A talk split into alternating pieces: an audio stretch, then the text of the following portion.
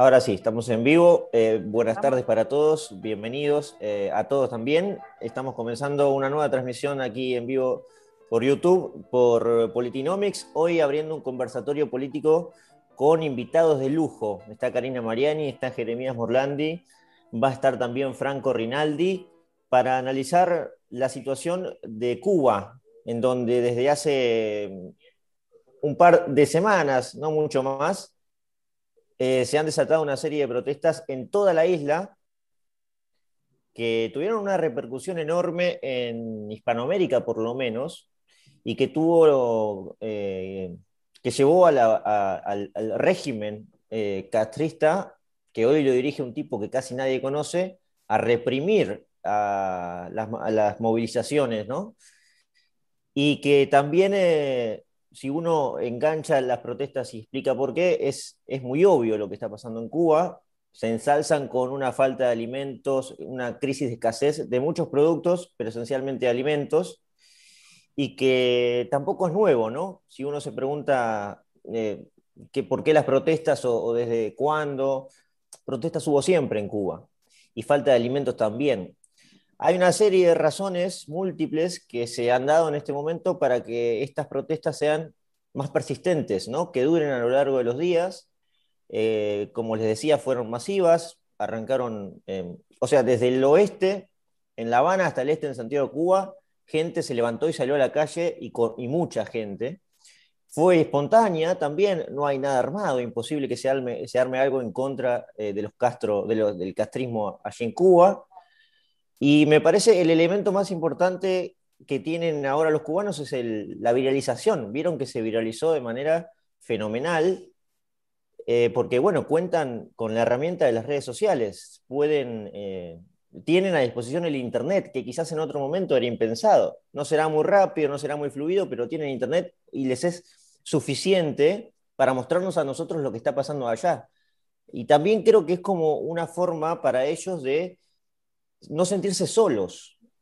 Ok, estamos desatando algo peligroso porque protestar en Cuba no es algo fácil y ahora lo estamos llevando a todos lados porque con un celular, con un aparato ya lo muestran a todos lados. Y esto es fundamental para entenderlo. Eh, no, no nos centramos hoy en este episodio en entender lo que está pasando en Cuba porque si uno le comenta a cualquiera que hace 60 años gobierna un partido comunista, una dictadura de partido único, me parece que ya explica demasiado la situación. Es obvio que haya eh, problemas de escasez y de protestas que, se ocurren, que ocurren de vez en cuando. Lo que nos centramos hoy en este episodio es en averiguar qué sucede después, qué va a pasar más adelante. Eh, de allí viene el título del episodio de YouTube, si este es el fin del castrismo. Y de allí de esa pregunta se enlaza otra. ¿Cómo podemos evitar o cómo se puede evitar que estas, estas protestas no queden en la nada? Que no sean protestas pasajeras, que no sean una, primavera de rebelión y listo, que la comunidad internacional no se quede de brazos cruzados y termine haciendo algo finalmente, que no estén desde Washington o Ginebra eh, reclamando una protección de derechos humanos mientras eh, no, logran nada de efectos prácticos. Así que eh, la primera pregunta es eso, ¿cómo ven ustedes que lo que viene básicamente. ¿Qué desenlace va a tener esto? Si esto es una primavera de rebelión o es algo más. Bueno, arranco con Jeremías Morlandi, también está Karina Mariani y ya va a estar Franco Rinaldi con nosotros. Jere, ¿cómo te va? Bienvenido.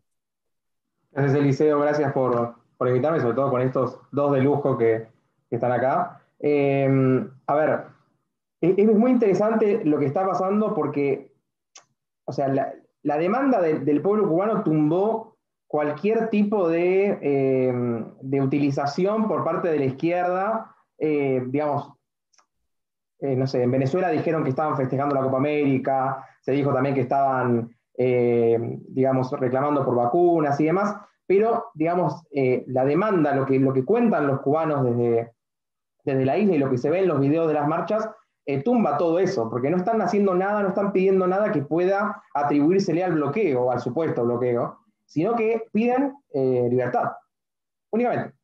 Están pidiendo libertad. Por eso, digamos, eh, probablemente no se frenen las protestas con, ahora con, la, posibilidad de importar alimentos, eh, pero ellos entendieron perfectamente que el, largo plazo, la cuestión de fondo era la libertad, y ahí la consigna, ¿no? Patria y vida, abajo el comunismo, abajo la dictadura y libertad. Me parece clave eso. Y creo que el castrismo no estaba preparado para, para semejante ebullición dentro de la isla. Son expertos en reprimir, porque lo han practicado en toda América Latina desde hace años, pero no, no, estaban preparados para reprimir, me parece, adentro de, adentro de la isla. Es muy interesante lo que está, lo que está pasando. Sí, hay, a ver, hay antecedentes, tenés este, el maleconazo, o sea, no es la primera vez que tenés estas, estas manifestaciones, quizás no tan fuertes ni tan coordinadas. Este, así que lo, lo, que estaba diciendo Eliseo para mí es fundamental, que es el crecimiento del, del uso de redes. Este, así que bueno, nada, en ese sentido me parece que es el tema para analizar si pensás qué puede pasar mañana. Yo, les soy sincera, no tengo grandes expectativas.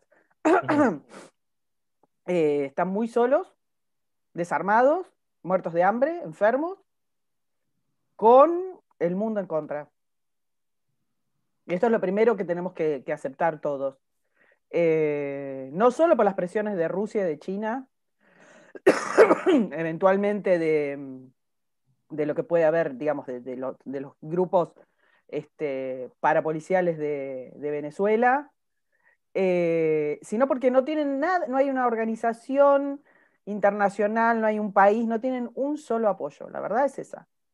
Em, eso da para pensar otra cosa más, y te doy una vuelta, Eliseo, que es, ¿qué es Cuba en el imaginario del mundo? y en el imaginario socialista del mundo, en el imaginario cultural del mundo. Pero bueno, dicho, dicha la parte fea, que es que tengo muy pocas esperanzas y que creo que los están masacrando, que creo que estamos viendo la punta del iceberg de lo que está pasando, de verdad. Em, ustedes saben que los organismos internacionales no se están pronunciando, saben que muy pocos presidentes este, se han solidarizado. Eh, muy pocos políticos. Dicho esto, nosotros tenemos una curva ascendente de las protestas de, Cuba. Y acá hay algunos factores que son interesantes para, analizar. El primero es que Díaz Canel es un burócrata, es un, es un nada. Esto que decía Eliseo, ¿cuánta gente sabía hasta, hasta el domingo pasado eh, quién era el, dictador cubano de, turno? Eh, nadie. Es un tipo que no existe, que no tiene carisma, que no tiene nada. Es un burócrata del partido, un tipo que nació creo que en el 59, en el 60, o sea, nació con la, con la dictadura castrista, sin el, sin el peso de los Castro, ¿está? Sin la epopeya armada por los Castro, sin, no tiene nada. Es un burócrata como, como cualquier burócrata de la última etapa de la Unión Soviética. o sea que es un tipo que ya no inspira lo que esperaban, este, lo que esperaban los Castro. No genera ese miedo, no genera respeto, no genera una atracción ni nada. Un burócrata soviético de más. Eh, la otra cosa que tenemos es que, digamos, pagado por, por, la, guita, por la, sangre que le han chupado a Venezuela, tienen internet. Obviamente se los cortan, se los censuran, ya sabemos cómo funciona el comunismo, pero tienen internet. No vas a poder volver al oscurantismo absoluto. Me van a decir ustedes, no, está bien, pero, pero los van a estar censurando, los van, los van a estar obligando para tener los datos, para usar los datos a que pongan los que ellos quieren. Sí, está bien, están haciendo los, los vivos, que es lo que pueden hacer para, para que no se los bajen, ok, a ver, el, mal siempre va a encontrar su, manera de permear. Pero esto no existía.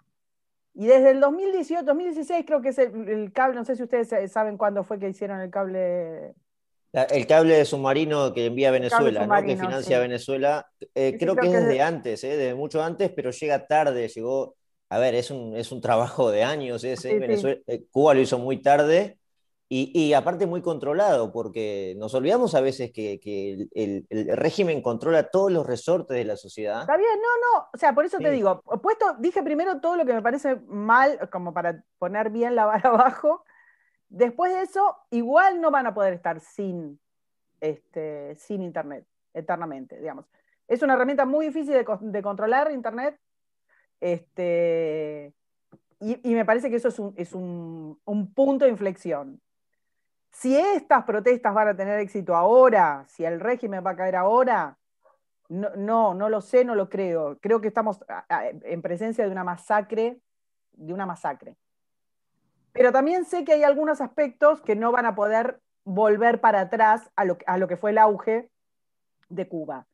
En principio, los tipos volvieron a sacar la misma estupidez que sacaron toda la vida, pero que nadie se las refutaba respecto al bloqueo, que eran pobres porque, porque tenían el bloqueo.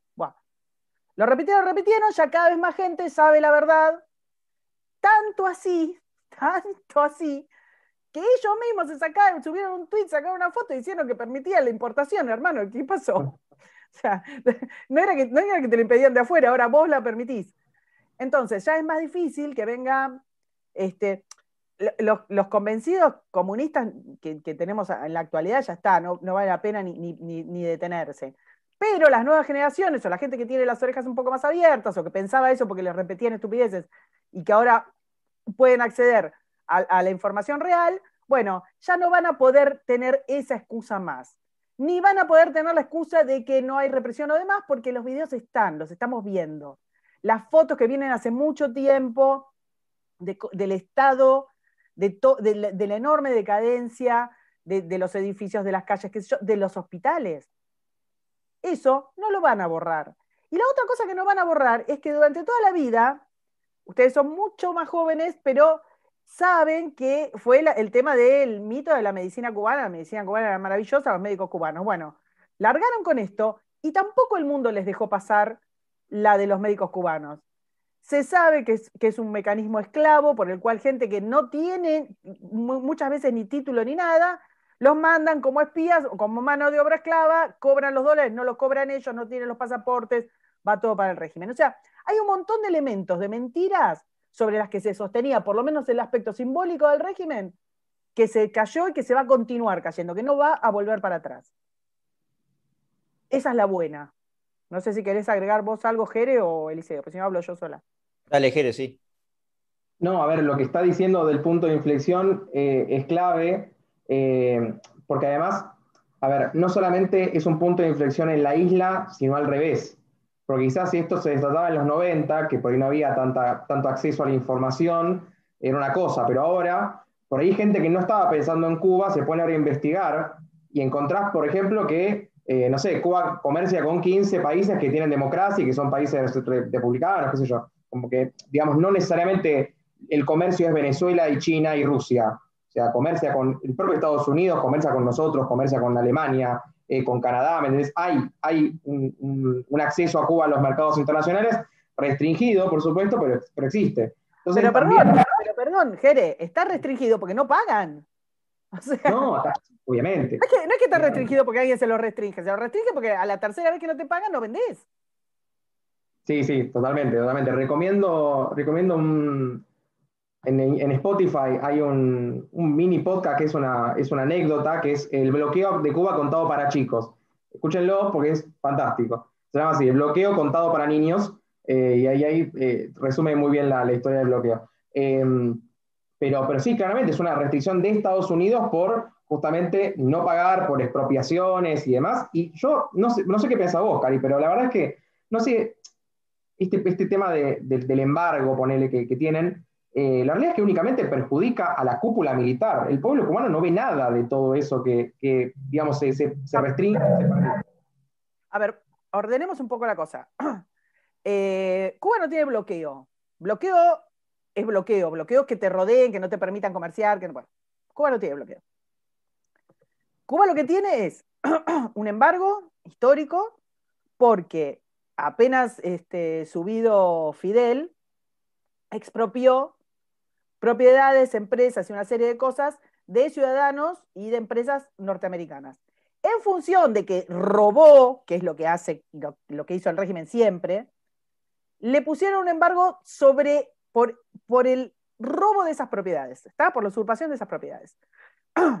Eso duró un tiempo, igualmente se flexibilizó desde Clinton. Y hay una serie de cosas con las que se pueden comerciar en Estados Unidos, que son medicamentos, alimentos y una serie de cosas más. Cualquiera que quiera lo, lo puede googlear y lo encuentra. Ahora bien, eso es lo que tiene que ver con el embargo. Bloqueo no tienen. El resto de los países del mundo, el resto de los países del mundo, puede comerciar perfectamente desde siempre. Lo que quieran, ¿está? En la situación que quieran. La problemática ahí reside en que Cuba no le paga a sus proveedores. Es como si vas al almacén, ¿está? Y decís, hola, ¿qué tal? Vengo a comprar este, este litro de leche, fenómeno, este otro litro de... Bueno, a la quinta vez te va a decir no. Eso no tiene que ver con ningún bloqueo, ni con nada, ni con 1959, ni con ninguna otra cuestión de que Cuba no paga. Con eso y todo, tiene acuerdos y hay muchísimas pruebas, los supermercados tienen alimentos y, y productos importados, sí tienen cosas, ¿está?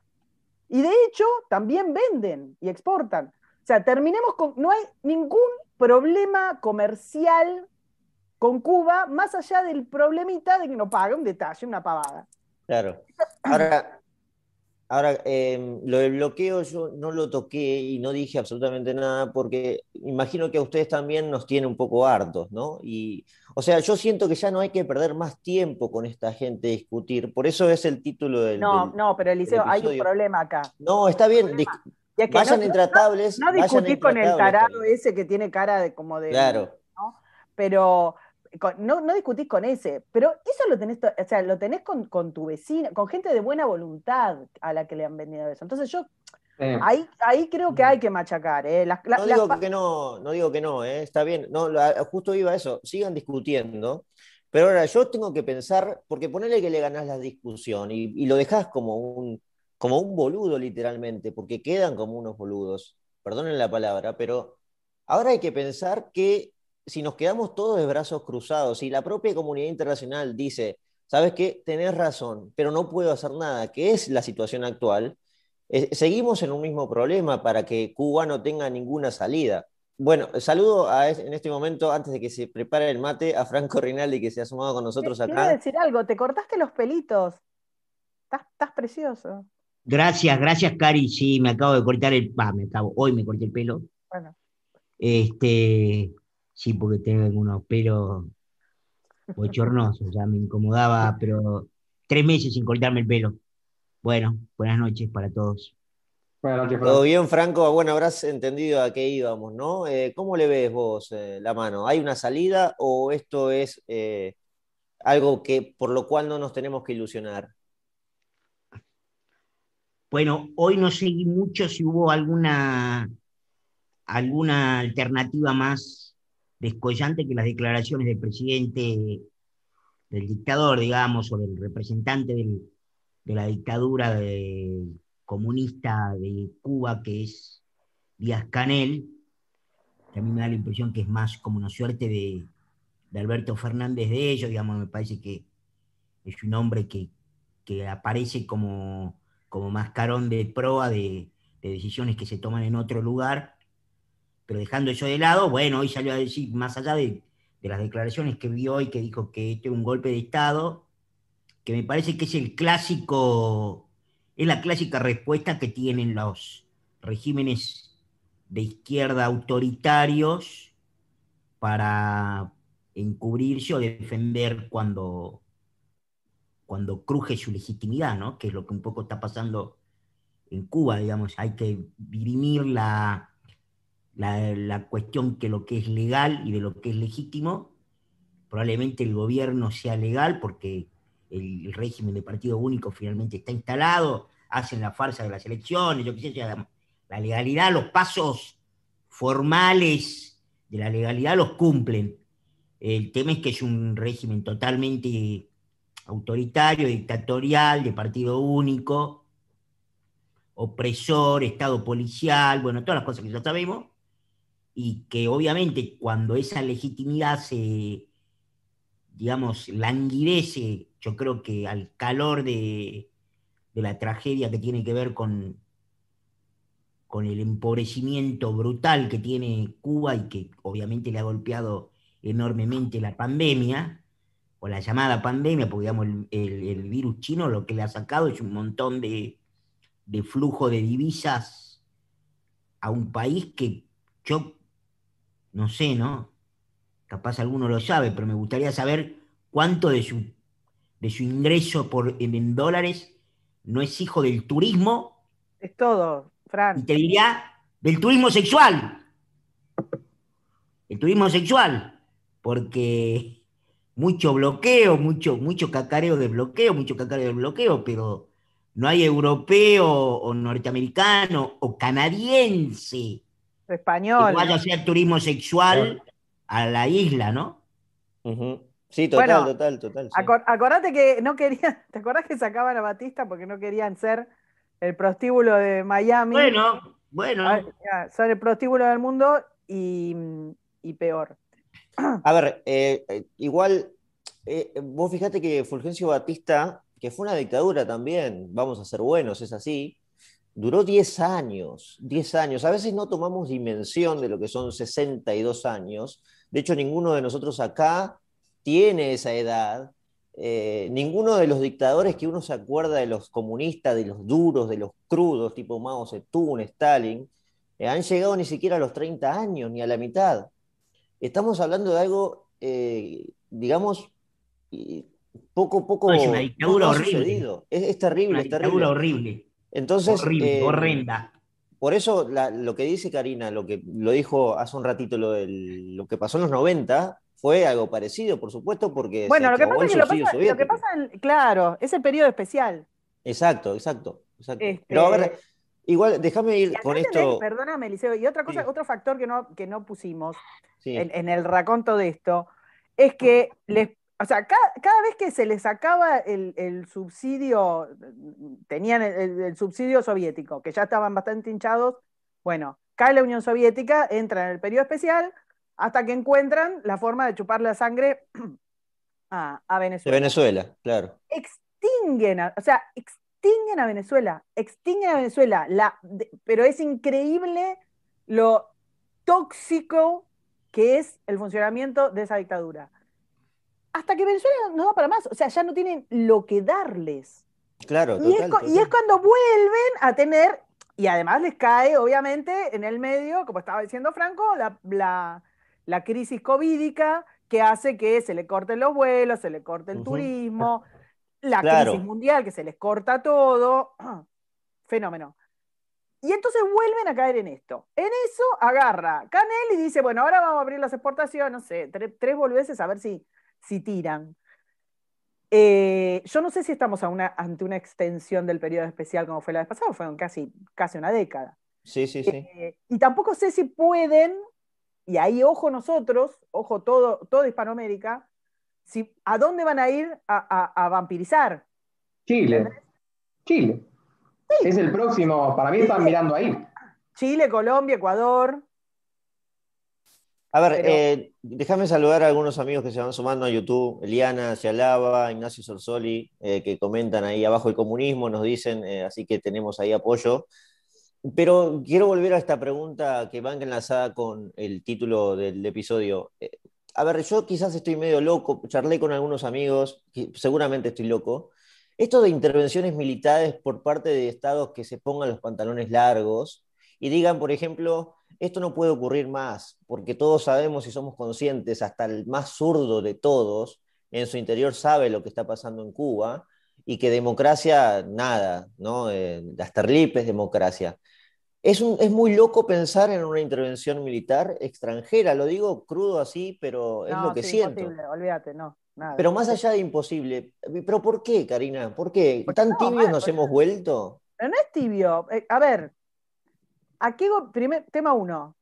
Si no bancamos una intervención de un lado, no bancamos una intervención del otro. Las intervenciones que tenemos son las intervenciones paramilitares. Obviamente que está lleno de delincuentes y terroristas venezolanos yendo a reprimir, o sea, se sabe cómo funcionan. Ahora, un Estado, un Estado que se meta en, otro, imagínate lo que generas en el mundo. Y además, ¿por qué lo van a hacer?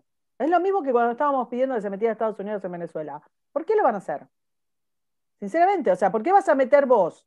Vas y no, no lo estoy diciendo ni, que me parezca bien o que me parezca mal. Lo estoy diciendo sinceramente desde el punto de vista de pónganse en el lugar de vos, presidente. Así seas Biden o Trump o, Duque o Santos o Macri o, Alberto. el incentivo, el incentivo, estás preguntando. claro, no hay incentivo. Vos, o sea, vos, vos agarrás e invertís tu prestigio, la posibilidad de meterte en una guerra de guerrillas con, un ejército, o, digamos, con un ejército que tiene que jugar en blanco lo que los demás juegan en negro. ¿Estamos? Que además pones plata, que, que nadie tiene en este, en este contexto. Que además pones soldados. Y todo eso lo pones en riesgo a santo de qué? Del bien. Pero bueno, está bien. Digo, cuando uno dice una intervención militar, hay que, hay que pensar ¿Cuál sería el ¿Por qué lo harían? ¿Con qué legitimidad? Digamos, me parece esto que es imposible. Lo sé, lo sé. ¿Y después qué? ¿Y después qué? ¿Cómo sigue la situación? Porque, por ejemplo, en Venezuela la verdad es que hubiera estado interesante, de hecho, eh, hubo una idea de hacerlo con una coalición de países de, América Latina, eh, y ahí, te guste o no, tenés eh, oposición armada, partidos y demás. podés intervenir e irte. En Cuba, ¿qué haces? O sea, es gente que no, digamos, o sea, es un país que no practica el ejercicio de la política hace seis décadas mínimo. Claro, pero además, Jere, tenés otro problema. Cuando vos tuviste esas intenciones, tenías, por ejemplo, que habían invadido fronteras, caso Colombia, eh, eh, hablo de Venezuela, caso Colombia, caso Brasil. Sí. Este, ¿Entendés? Que tenías como, no sé qué decir. Había excusa. Tal. Eh, acá, lo, único que se me ocurre, por decirlo más luminoso, es una asfixia absoluta al régimen, que no sea deliberada, sino que sea que, el mundo está tan ocupado en su propia, en su propia locura, en su propia crisis, que, dejen de ayudar a Canel. Porque el problema que tienen acá estos tipos es que no están pudiendo sacar guita de ningún lado. Sencilla. Pero a ver, lo decían recién, eh, y ahora quiero que Franco también opine sobre esto. Mañana va a aparecer un Chile, mañana va a aparecer otro régimen socialista acá en Sudamérica, donde sea, y los va a financiar. ¿Qué hago económico? ¿Cuánto puede durar? Duraron 10 años, como decías, en los 90, que fue la gloria de la centro derecha. ¿no? O sea, se cayó el muro de la Unión Soviética y ni así han podido. Yo entiendo que es una locura lo de la intervención militar, pero no tengo otra salida ya, no, no soporto más que me digan, y bueno, seguir esperando a que la comunidad internacional haga algo. Yo veo que esto no, como bien decían ustedes también, no hay salida. No es intervención militar. Bueno, díganme qué entonces. ¿Qué hacemos? ¿Seguimos eh, eh, eh, con hashtag? Franco. SOS Cuba. SOS Cuba. no, no. por empezar, creo que el, único, el único país de la Tierra que podría querer financiar, mejor dicho, podría querer que podría financiar al régimen cubano es la República Popular China. El resto de los regímenes de izquierda, bueno, Venezuela ya sabemos en la crisis profunda en la que está, Rusia no lo veo, no lo veo con la, con la robustez de otras décadas para seguir financiando y, tiene demasiados problemas en la zona, tiene problemas con Alemania, tiene problemas con Ucrania, tiene problemas de, de diversa índole. Tiene problemas en Bielorrusia, tiene problemas en... Exacto. Y, tiene, y además tiene problemas con Estados Unidos. Y además tiene problemas internos, perdón. Y además tiene problemas internos. Entonces, la dictadura rusa eh, tiene, digamos, no, la veo, no veo la unión de República Socialista Soviética, que sí, evidentemente, financiada por un tema geopolítico eh, y ajedrecístico, si querés, valga la redundancia, ya que estamos hablando de los rusos, de, eh, financiaba el, régimen cubano o, el, comunismo en Cuba. Ahora, el único que lo veo acá es a, es China, porque aun si mañana Chile comenzara un proceso eh, chavista, que todavía yo, yo no lo, yo, yo, yo, yo, no lo estoy viendo, eh, aun si eso sucediera, no lo, no lo veo al régimen con la suficiente, con el suficiente respaldo como para poder financiar un proceso o un proyecto que no tiene futuro, porque el problema que tiene Cuba es que no tiene un futuro económico, no tiene futuro.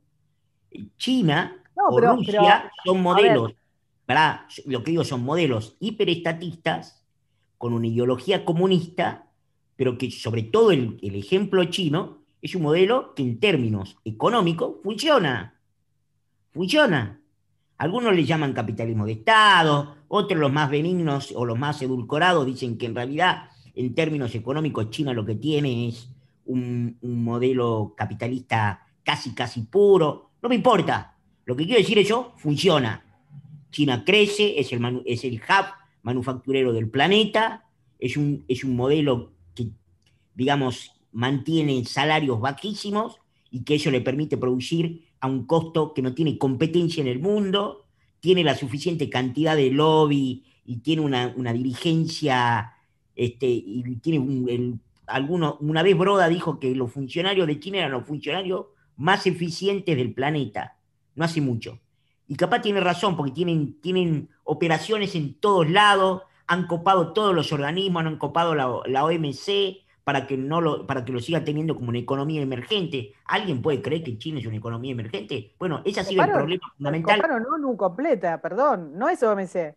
De, las 15, de las 15 agencias que tiene ONU, 10 están en manos de ellos. Bueno, entonces, eh, no, y aparte que ese ha sido el principal problema que ha tenido además la, dictadura china con la administración Trump, y por eso se lo cargaron. Entonces lo que quiero decir es, sacando China, yo no veo otro país eh, que pueda financiar un modelo totalmente frustrado como el de Cuba y que no tiene futuro. Ahora, ahora, perdón, perdón. ah, dale, dale. Perdón, Cari, lo que te quiero decir es esto, que es, me gustaría saber cuáles son las razones o cuáles pueden ser los incentivos por los cuales el modelo chino o, la nación china podría querer financiar eso que solamente le va, le va a generar, digamos así, pérdida. Lo que sí a mí me parece, respondiendo un poco a lo que planteaba, no respondiendo, digamos, comentando arriba sobre lo, sobre lo que planteaba, Helio, yo lo que creo que acá es importante establecer esta diferencia. ¿Qué es lo que a uno le gustaría y qué es lo que uno cree y qué es lo que uno efectivamente puede evaluar que va a pasar? Independientemente de lo que a uno le gustaría, la, intervención militar, Helio, no va, no va a suceder. Porque ayer lo conversábamos en un espacio de, estos muchachos de la Fundación Libertad, en el que, se metió Abdón ahí, yo qué sé, y dijo lo suyo, bueno. Pero lo que quiero decir es, no hay, no hay, no hay ninguna posibilidad de que, supongamos, por, supongamos que mañana, pues Biden dijo dos palabras, pero ponerle que mañana Biden decide y lo llama Bolsonaro con quien no habla, pero ponerle que dice, bueno, listo, corto esta cosa de que no hablamos, lo llama Bolsonaro, lo llama Duque en Colombia y dice, vamos, ¿sí? Yo le pongo los portaaviones, le pongo los barcos, este, rearmo, o pongo, los pongo a todos en pie de guerra en, en la base que tenemos en Guantánamo y listo. ¿Y ustedes creen que el resto no va a hacer nada? Porque ahí sí va a reaccionar Rusia. Y ahí sí Bienvenido sea, Franco. Bienvenido sea. ¿Sabes qué? Para mí, Rusia y China se quedan de brazos cruzados. Se quedan de brazos cruzados. Pero no, pará, Eliseo, no tiene sentido. O sea, vamos por partes. Vos, podés, decir, bienvenido sea, no va a pasar, hecho lo que te estoy diciendo. Ok, ok, no estoy diciendo Primero, que vaya a Rusia, Rusia y China ya dijeron, ojo, no se metan ahí. Tema uno. ¡Claro! que, tienen razón, que tiene razón que Rusia lo único que puede hacer es pechear, porque no tiene ni la guita, ni la, ni la situación ni el incentivo, Karina. ¿Para, ¿Para qué va a ir? ¿Para qué va a ir? ustedes me dan los incentivos por los cuales. Pará, por eso digo, no la tenés en Rusia, listo, ya está. Sí, ok. El incentivo chino puede ser absolutamente geopolítico. Lo único que me parece es que el modelo, lo que está diciendo Franco, coincido, o sea, el, modelo extractivo eh, chupasangre cubano, vivo, lo, que hizo ponerse de rodillas a Chávez y luego de rodillas, bueno, Maduro es una pavada ponerlo de rodillas, pero digo, Eso no lo vas a hacer con Xi Jinping. O sea, ¿estamos? No es lo mismo. No, claro. No se, no se jode. Total, sí, sí. Entonces, digamos, así como los Castro agarraron y pasaron por arriba de Venezuela, lo que, lo que, lo que el régimen cubano hizo con Venezuela no tiene nombre. Y la sumisión de la dirigencia venezolana, es- no sé, me parece que lo van, lo van a estudiar nuestros tataranietos porque es una cosa nunca vista. Pero eso no lo hace con China. China, digamos, la verdad que si China se compra ese problema que está diciendo Franco, porque es verdad, es, un- es- a ver, no es para Además está muy lejos de ellos geográficamente, además. no, bueno, pero precisamente, Frank, a ver, no es para sacar guita, es para, es para poner y, y- este, pre- prenderle fuego a la plata. De- de- no es mercado interno, que, que podrías decir, bueno, China coloca nada. No es nada, no es nada más que una isla al lado de Estados Unidos, es lo único. Bueno, Azúcar, azúcar cubana no van a comprarlo. no, Frank, No. ni- a ver, ni lo que producen ni lo que consumen son 8 millones de tipos muertos de hambre. No es nada. Si están o no están, a los tipos, lo único que puede servirte es la ubicación. Ni siquiera pienso que el valor, que es lo que hablábamos al principio, que el valor de la, de la vaca sagrada que, es, que fue Cuba, ¿entendés? Es esa cosa, esa romantización que se hizo de la dictadura cubana, que no fue, que no se hizo con la Unión Soviética, que no se hizo con la RDA, y sí se hizo con Cuba, y eso es otro tema para charlar algún día, eso tampoco le interesa a China, porque China, digamos, está, está muy por afuera de, de Silvio Rodríguez, ¿entendés? De los hermanos cubanos, y de, está, está muy por arriba de eso. Entonces, eh, creo, creo que se van a quedar así, abstinentes, diciendo no se metan ahí y que revienten, no les interesa y ya está. No tenés Sí. nada, Eliseo, no tenés... Lo- yo estoy de acuerdo, Cari. Yo creo que los incentivos, para ponerlo en términos económicos capitalistas, pero que sirven en este caso para explicar la política y las decisiones políticas, los incentivos están justo en el punto en el cual tanto las potencias de Oriente, y recordemos siempre que Rusia es el único país del planeta con la cantidad de ojivas nucleares para, para borrar Occidente del mapa. Eso no es un dato eh, menor que uno pueda pasar por alto. Ese es el dato, yo te diría, clave que hay que tener presente. ¿Por qué importa Rusia? ¿Por qué importa Rusia? Bueno, a los europeos les importa por el, por el gas, por el petróleo, por- pero ¿a ¿por qué le importa al resto del mundo? Por su poderío, por su poderío nuclear. ¿Está bien? Rusia, esto es muy importante, puede desaparecer Occidente del mapa. Es la única potencia. Es la única potencia que puede hacerlo. No hay nadie que pueda hacer eso. Entonces lo que te quiero decir es, eh, por eso si mueve Estados Unidos, mueve Rusia. ¿Se entiende? Entonces, los incentivos están puestos en el lugar justo e indicado para que ninguna potencia extranjera, y te dirían incluso otros países que no son potencias, hagan algún tipo de intervención sobre lo que sucede en Cuba. Lo que puede haber y lo que seguro hay en estos momentos es eh, inteligencia británica, inteligencia rusa, inteligencia china, inteligencia norteamericana, eso seguro hay. Eso seguro. Ok. Y capaz algo de Colombia. Y paremos de contar. Mira, yo hace, eh, hace unos días, eh, digamos, me llama la atención esto de que los cubanos quieren, se alzan y están dispuestos a armarse y no tienen cómo. Están solos, como decía Karina al principio, están solos. Eh, y, como veníamos hablando recién, es muy difícil una intervención de un, un país extranjero por todo lo que hablamos recién. Entonces yo decía, ¿qué pasa si se autofinancian, consiguen financiamiento por parte de, alguien- de algo que no sea un gobierno? Y en un space de cubanos, alguien le preguntó a los cubanos que estaban en el, que, que eran cubanos que estaban en la isla, este, si habían pensado en algún momento en, en- en conseguir financiamiento por parte de los cubanos que están en Estados Unidos o de los cubanos que están dispersados por el mundo para armarse. Y la respuesta fue, nunca se nos había ocurrido. ¿Me entendés? Nunca No, se nos pero es raro, Jere, eso. Yo te digo, o sea, que estaban ahí en la isla. A mí me resulta raro que nunca se les haya ocurrido. Pero lo que voy es, ahora, con, con toda la... el- hay, hay mucha más libertad financiera para mover capitales ahora que están las criptomonedas. Y con la llegada de Cuba, a la- de la Internet a Cuba, también llegan las criptomonedas a la, isla. Entonces, ya no es necesario en términos de armar, al, de armar a, los cubanos eh, que, que, un país se meta. Porque hay otras herramientas en donde se puede hacer llegar dinero para que se armen. Eh, digamos, tenés un montón de gente en las costas de Miami que quiere ir a Cuba armada. No, pero no van a ir, ya, a ver, Marco Rubio les dijo, es un quilombo fenomenal lo que están pensando. Primero tienen una, ley que se los impide, una norma. sí, claro. Es lo que le están pidiendo a Biden que levante, una de las cosas que le, está bien, Está bien, pero es un dolor de, recontra, o sea, imagínate, imagínate la propaganda mundial si tenés una, una, este, una flota de, cubanos eh, exiliados llegando a las costas. O sea, no se me ocurre cómo. Pero no es que no tenga ganas, chicos, ¿eh? no, es que no quiera. Es más, mira, hace un rato estábamos hablando con una amiga en común que tenemos con, Franco, con Virginia, este, las dos haciendo como un ejercicio, no sé qué decirte, Narnia, de, decir qué pasa si cae Cuba. Eh, y, y es no sé qué decirte, es lo todo, porque aparte, si cae Cuba, cae mucho. Cae, no, bueno, no te digo de, México para abajo, te digo Europa, te digo, o sea, es mucho, simbólicamente Cuba es mucho, es mucho. Vamos todos eh, para allá, Karina. Si cae, vamos todos para allá. no, pero es que no solo vamos todos, si vamos todos con Milei que dijo que iba, este, no solo vamos todos para allá.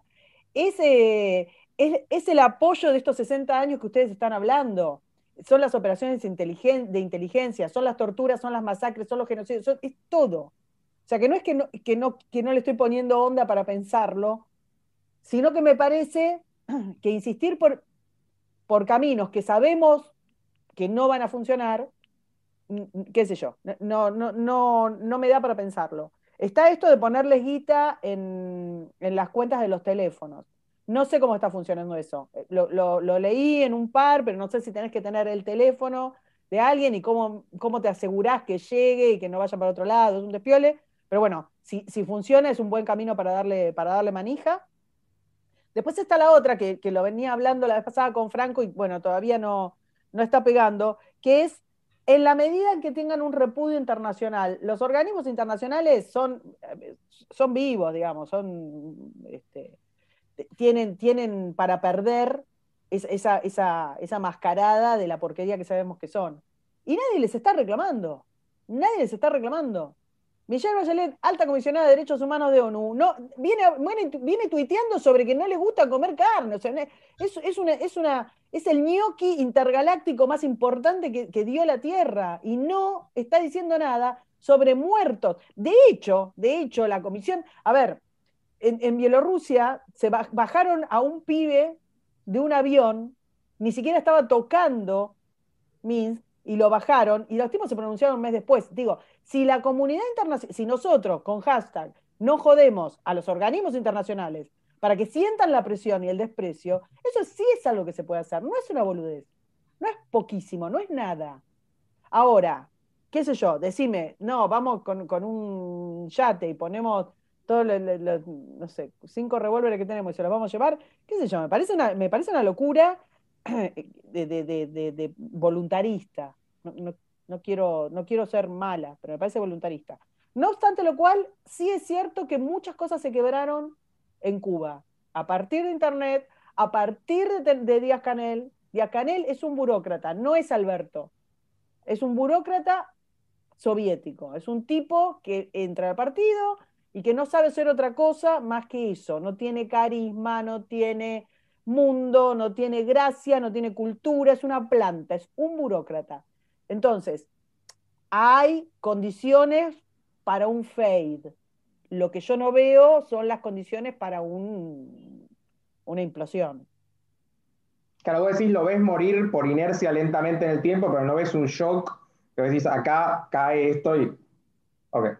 Es que yo, a ver, si yo no lo veo caer directamente. A lo sumo tendrá que verse obligado a cambiar el rumbo económico, ¿no? A tomar medidas que sean eh, pro mercado, lo cual tampoco lo veo. eso sería caer. ¿Qué sería caer si no? Ok, pero ¿a vos te convence igual una dictadura china como lo que está haciendo? Porque vos me decís, eh, tiene logros económicos China. China, los chinos tienen comida no, pero si hay una caída, hay una si hay una caída del gobierno y esa caída del gobierno significa que venga una nueva administración que ya tiene una, que digamos, inicia un proceso de apertura o de liberalización de la economía, ya tienen, digamos, hay, que, hay que despedir al comunismo, hay que hacer el tweet, despidan al comunismo de Cuba que se va. O sea, no, no. Después, viste, los procesos son cómo eso se, se vertebra políticamente o, o partidariamente.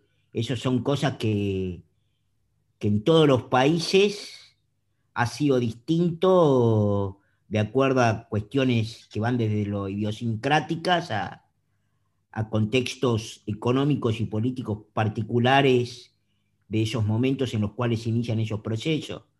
Este, pero, digamos, ¿no? si uno ve todo lo que eran la, la unión, que lo que conformaban la ex-URSS, los procesos no fueron exactamente ni por asomo iguales. Entonces, ahí vos tenés, este, tenés, tenés que estar atento a eso. Entonces yo lo que digo es, el proceso de cambio que uno puede pensar que puede venir en, en Cuba va a ser en tanto y en cuanto haya algo de, de, financiamiento interno, de financiamiento bajo poncho, mejor dicho, que internamente pueda robustecer es lo que uno supone que es una mayoría popular tratando de, sacarse al régimen de encima, o obviamente puede, esto puede ser puede terminar, creo que lo otro lo hablábamos con Karina, esto puede terminar en otro momento, en otro, en otro proceso gatopardista, y sí, puede terminar en otro proceso gatopardista. Este, puede haber un cambio de autoridades y que después no haya grandes cambios. Eso sería para mí lo preocupante.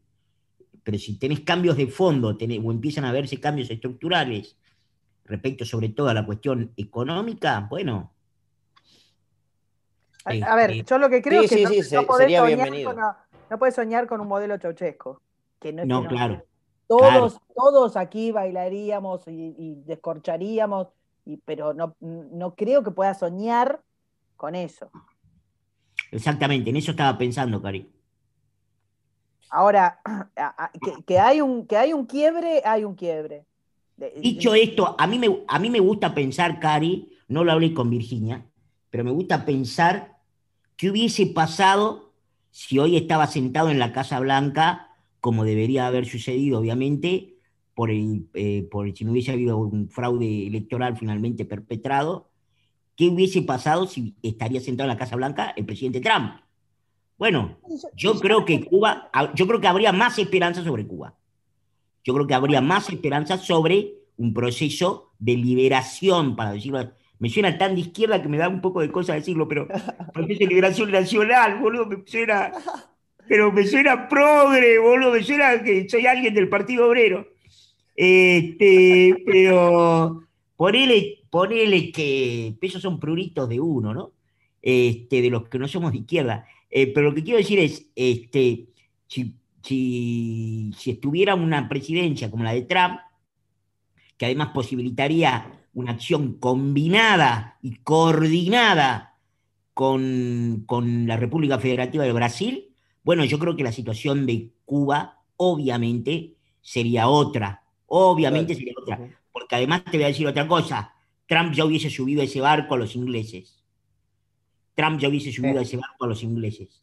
Y entonces, vos sí ahí podés pensar un Estados Unidos llevando, podés volver a pensar en los Estados Unidos metiéndose en países africanos o de Medio Oriente en donde no había democracia, a instalar la democracia. Ahí sí puedes pensar. Ahí sí puedes pensar. Pero necesitas una administración audaz, con una visión de largo alcance, y con, y con ganas de bancarla en el caso de, la Casa Blanca y con que se dé una coalición, digamos, de países que eso, que eso lo permita, digamos, ¿no? Cuando Estados Unidos se metió en Irak, o cuando se metió en Kuwait, en, Afganistán, o cuando se metió en... claro, ¿eh? lo que pasa es que Kuwait... Eh, distintos países africanos, lo que quiero decir es, también buscó una coalición, buscó una coalición, eh, pero claro, para que esa coalición empuje a terminar con una dictadura horrenda como la de, como la de Cuba, tenés que tener a alguien con un liderazgo claro en, lo- en la Casa Blanca, que eso es obviamente lo que no hay. No, no, no solo no tenés, sino que mirá lo que hizo, ay, siempre me olvido el, el nombre del pelado, este, descendiente también de Cuba. ¿Eh? No, ¿quién? No, Ah, no, el hijo de que, que les dijo que no ven, que no vayan, porque no van a, a aceptar cubanos que vengan por Ah. mar. Eh, ya me voy a acordar el nombre del, del, del tipo este. No, ¿pero no, ¿Quién es? ¿eh? ¿Quién es? ¿A dónde? Que no vayan a dónde. Hizo que, que no, que no, le, le dijo a los cubanos que no vayan por mar porque no van a ser recibidos, los van a mandar de vuelta. Que no, ¿Que no vayan a no Estados. Unidos o a dónde? A Estados Unidos. ¿Quién es el pelado? Un hijo de rem- No. este, Demócrata.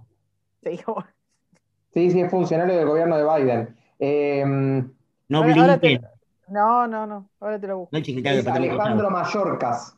Sí, Ah, sí, Alejandro Mallorcas. Una basura. Este, sí. No, no, no, no sabes lo que. Tenés que ver, el- en realidad no, no lo veas porque se te, se te va a arruinar el corte de pelo. Este, ¡Ah! Esto es no lo puede arruinar nada, Dari, por favor. Este corte. Estás hermoso, me encanta. Va a pasar un huracán. Bueno, pero te, te juro que te morís de odio. Ese y la, la vocera Sí, sí, esa que tiene, que, es- que es una. Pero bueno, eh, yo creo que, que, pasa por asfixiar los, los regímenes, eh, por estos regímenes. Pasa por asfixiarlos. Toda vez que, Hispanoamérica siga siendo eh, la, la- la teta de, de Cuba, con Brasil, eh, con Brasil, perdón, con Chile, con Venezuela, con Colombia, van a seguir. Si, si no necesitan nada para vivir, necesitan ellos, tiene una burocracia muy pequeña, Cuba, no, no son muchísimos, este, y después la gente está hambreada. Son-. Total. Los Estados Unidos que marcan es clave, claro. Yo, yo dejé pasar eso, pero es Biden quien está en la Casa Blanca y que, que Biden es el vice de quien se había bajado los pantalones en Cuba, ¿no? De Obama, que fue a bajarse los pantalones. Eh, No, pero ah, aparte bueno, la, administra- la administración de Biden ya es más de izquierda total. que lo que fue la administración de Obama. Sí, sí, sí, sí. no sí. fue tan izquierdista, dicho sea de No, igual- pero- pero lo que hizo con Cuba- retroceso, claro. El retroceso No, de Obama con Cuba es imperdonable, pero es imperdonable. No, claro. No, no, no, no, no hay ninguna duda de eso, no hay ninguna duda. Después, de- después Trump, digamos, avanzó un poco y, de- y después otra vez ahora tenés para atrás. Una lástima, porque imagínate si Biden, que está, como, como decía Néstor, la izquierda te da fuero. Si Biden avanzara, mirá si se queda siendo él el, el- el presidente que, en cuya presidencia se cae la dictadura cubana. Mirá el blasón que se queda, que se queda el tipo. Pero no sería hay, un triunfo. información, hay última información que dice que están evaluando darle eh, internet desde Estados Unidos. Creo que sería lo más osado que Biden, que Biden se animaría a hacer. No Lo que pasa es que, Jere, traiciona a su electorado, creo que si Biden hace algo de eso. Si lo pensás un poco más, es que los demócratas, a ver, No es Biden en, en definitiva, es lo que hay detrás, que como bien decía Franco, es la izquierda. Y la izquierda, a ver, Bernie Sanders se animó a, a celebrar a un Fidel Castro, así que No, no, no, No eso desde ya. Lo, lo que te quiero decir es lo siguiente. Eh, los demócratas en Estados Unidos no son todos eh, Sandy Ocasio Cortés, o no son todos sanderistas. De hecho, hay, eh, hay una porción, yo te diría, de lo que se llaman habitualmente moderados, que son demócratas, que son muy poco liberals, que son bastante de centro, que son obviamente todos punta a punta capitalistas, ninguno es anticapitalista, y son todos a favor de, de los gobiernos y de los regímenes democráticos.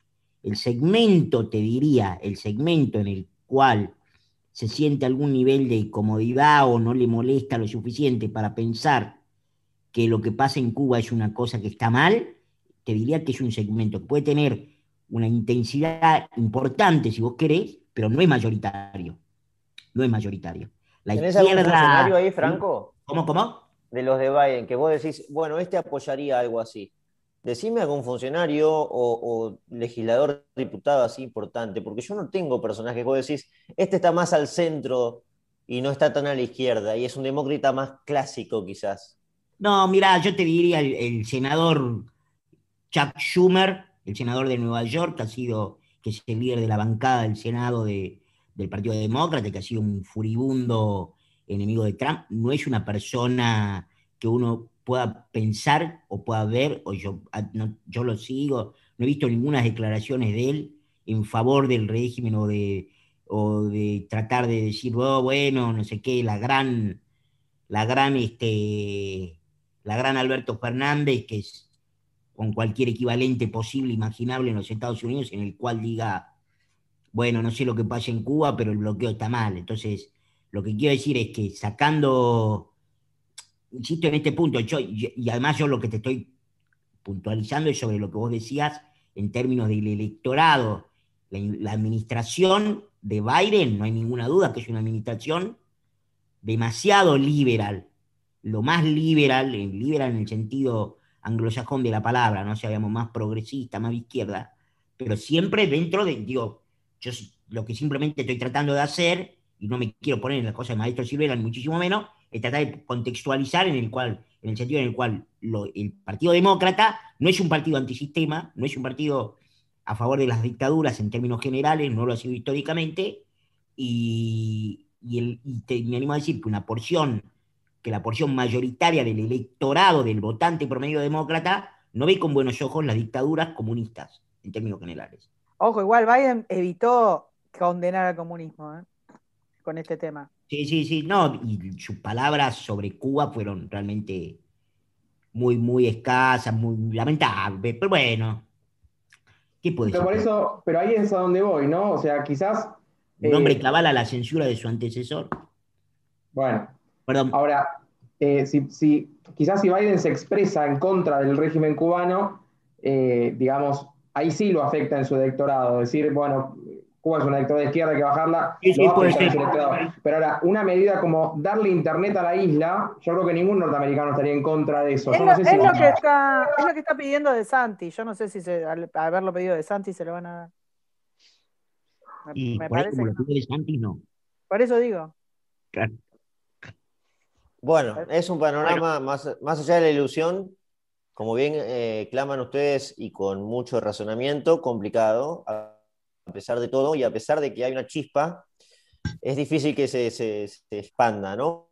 Porque como bien está claro, lo que propone Jerry a mí me encanta, que es traslado de armamentos, y tiene que ser traslado de armamentos por abajo, pero bueno, no se puede, no se puede, yo los entiendo, no, no lo hago solamente por fantasía, sino porque no le veo muchas salidas a todo esto, más allá de la que han planteado hoy, que me parece correcta, que, es la más viable dentro de todo, que es que el, el régimen gire, ¿no? Una salida al estilo de mantener todos los eh, resortes así socialistas a nivel político y abrir un poquito la economía, un poquito lo más que pueda. bueno, pero yo no creo que puedan hacer eso. ¿eh? Yo, La burocracia cubana es. A ver, eso es de una, de una limitación, pero exorbitante, ¿no? Por eso les decía, o sea, cuando estamos hablando de la eficiencia que está describiendo, la eficiencia china, que está describiendo Franco, es una cosa. Otra cosa son estos tipos. O sea, no, eh, que se entiendan mis palabras eh, precisamente, porque no creo que, yo tenga, digamos, más lugar en mi cuerpito para odiar más a Fidel Castro. Pero una cosa es la, la, la capacidad de negociar, de venderse, ser su propio canciller que tenía Castro, incluso el hermano, que ahora tiene 90 años y, lo, tuvieron que sacar del sarcófago, bajarlo para más o menos mostrarlo porque se le iba a las miércoles, porque Canel no puede mover nada. Y Canel es lo mejor que tienen. A ver, no vas a tener un giro que los tipos tengan una, visión y digan, che, ¿por qué no aflojo acá y hago, y hago un capitalismo tipo chino y más o menos la vamos piloteando? Yo no la veo esa, ojo. Claro.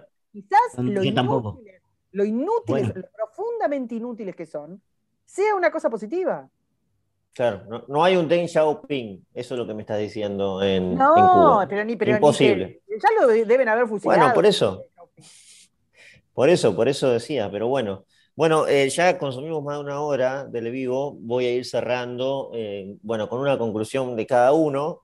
Eh, no felicitamos a Franco Rinaldi, que es precandidato a eh, diputado nacional por Cava. Esto, esto ocurrió ayer después de que yo le mandé el mensaje, después me enteré, pero bueno, era, este, era para venir a hablar de la cuestión política de Cuba y ya pronto tendremos a Rinaldi hablando de la cuestión electoral y desde adentro. ¿eh?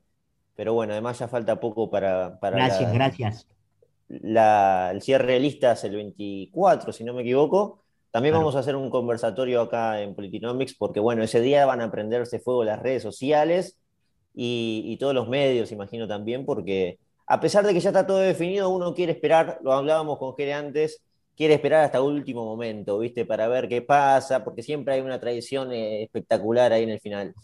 Em, pero bueno, cerremos ahí con una conclusión de este tema. Eh, Jere, arranco con vos. ¿Qué, qué, sacás de acá lo que viene? ¿Es el final entonces del castrismo o no para vos? Podría ser el principio del fin, podríamos ponerlo así. Eh, de todas formas, hay, cosas que me preocupan, porque así como eh, el régimen cubano no estaba preparado para, estas protestas, no estaba preparado para reprimir en la isla a una manifestación así, a mi entender. Yo creo que no hay eh, preparación del otro lado para qué hacer si cae el régimen. O sea, si Díaz Canel dice, bueno, ¿saben qué? Me harté, me voy, ¿qué hacen? Eh, no, hay, planes, y me parece que, digamos, sería interesante hablar de eso en, otro momento, de qué pasaría si, Cuba, si, cae el régimen cubano, ¿quién viene?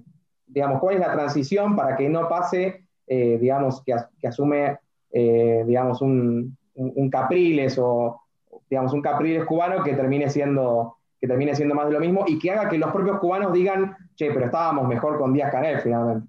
Ahora, Jere, vos que tenés muy en claro eh, la cuestión económica, si no me equivoco, Díaz Canel empezó ahora a hacer una serie de reformas monetarias, ¿no? de tipo de cambios. Y, dicen muchos que eso fue como un ajuste para Cuba. ¿Fue tan así? O sea que comienza a reordenar la economía y hay un ajuste. ¿Cómo es la cuestión ahí, Jere?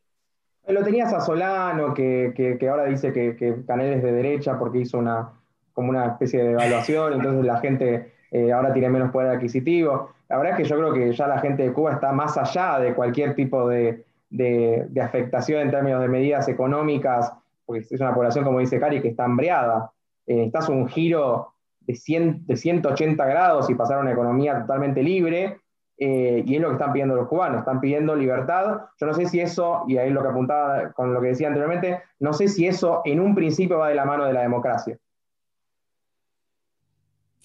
Bueno, a ver, Karina, también, ¿cuál es tu cierre de todo esto que, hablamos hoy? Para sumar a lo que estabas diciendo económicamente, la serie de reformas que hizo Díaz Canel hace un tiempito, bastante, tiene que ver justamente con que se le acabó la financiación, o sea, que, se le agotó Venezuela. Este, y lo que, lo que hizo no es, porque se, le cayó un piano capitalista en la cabeza, sino porque no tenía otra opción. Y, esas reformas que hizo, las hizo cuando, cuando ya se le acabó la teta de Venezuela. Em, con un poco de suerte, eh, la, nomenclatura cubana se, sigue asfixiando. Eh, para, terminar arriba, ¿no? Con un poco de suerte se siguen asfixiando. Eh, hay hay este, versiones de que renunció un ministro por la represión. es, piola que se empiecen a pelear entre ellos. es piola que se asfixien, que no tengan plata, que, que la comunidad internacional los critique que, que ya la gente no quiera volver para atrás, que, puedan cortar internet dos horas, una hora, dos días, pero igual ya no, no vas a conseguir este, esa, cuestión de, total aislamiento que tenías antes. Es piola que empecemos a condenar a quienes van graciosamente este, a Cuba a, darle eh, divisas a, la nomenclatura. Eh, me parece que, se salió de un oscurantismo, esto que decíamos, bueno, ya no pueden decir que la culpa es del bloqueo, ya no pueden decir que tienen buena medicina, ya no pueden hacer propaganda del régimen. Hay que, me parece que hay que desmantelarlos, hostigarlos, hostigarlos, hostigarlos, hostigarlos, hostigarlos, como hacen ellos, no parar nunca. No es que se nos tiene que acabar el SOS Cuba ahora, no tenemos que darle y darle y darle y darle y darle y exigirle todo el tiempo, todo hasta que, hasta lograr demonizarlos como lo que son, como auténticos genocidas. Me parece que es eso, con eso se puede hacer algo. Totalmente. Está bien. Franco. No, suscribo sobre todo a lo último que decía Cari. y mi expectativa, mi expectativa es moderada y es moderada por lo, precisamente por lo que marcaba Karina, que yo creo que es el origen de este problema de insurrección popular que hay en Cuba, que es una profunda crisis económica. Yo a esta altura del partido, sin estar ahí, hablando un poco sin saber y por boca de ganso, entiendo que, que esto no es Internet, esto es la crisis.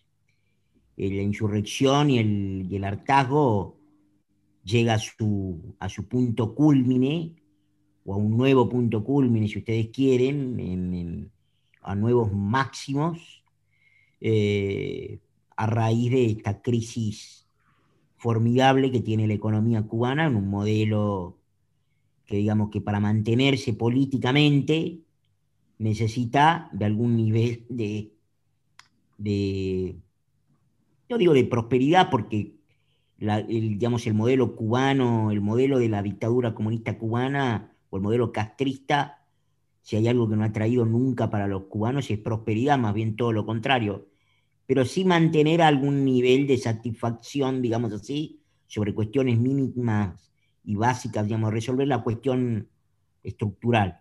Y el, cuando, se empieza, cuando empieza a hacer agua por todos lados, la parte estructural y la gente empieza a pasarla mal, mal, mal, mal, mal, ya en, los términos económicos que, complotan o que amenazan directamente su subsistencia, yo creo que pasan cosas como las que estamos viendo ahora.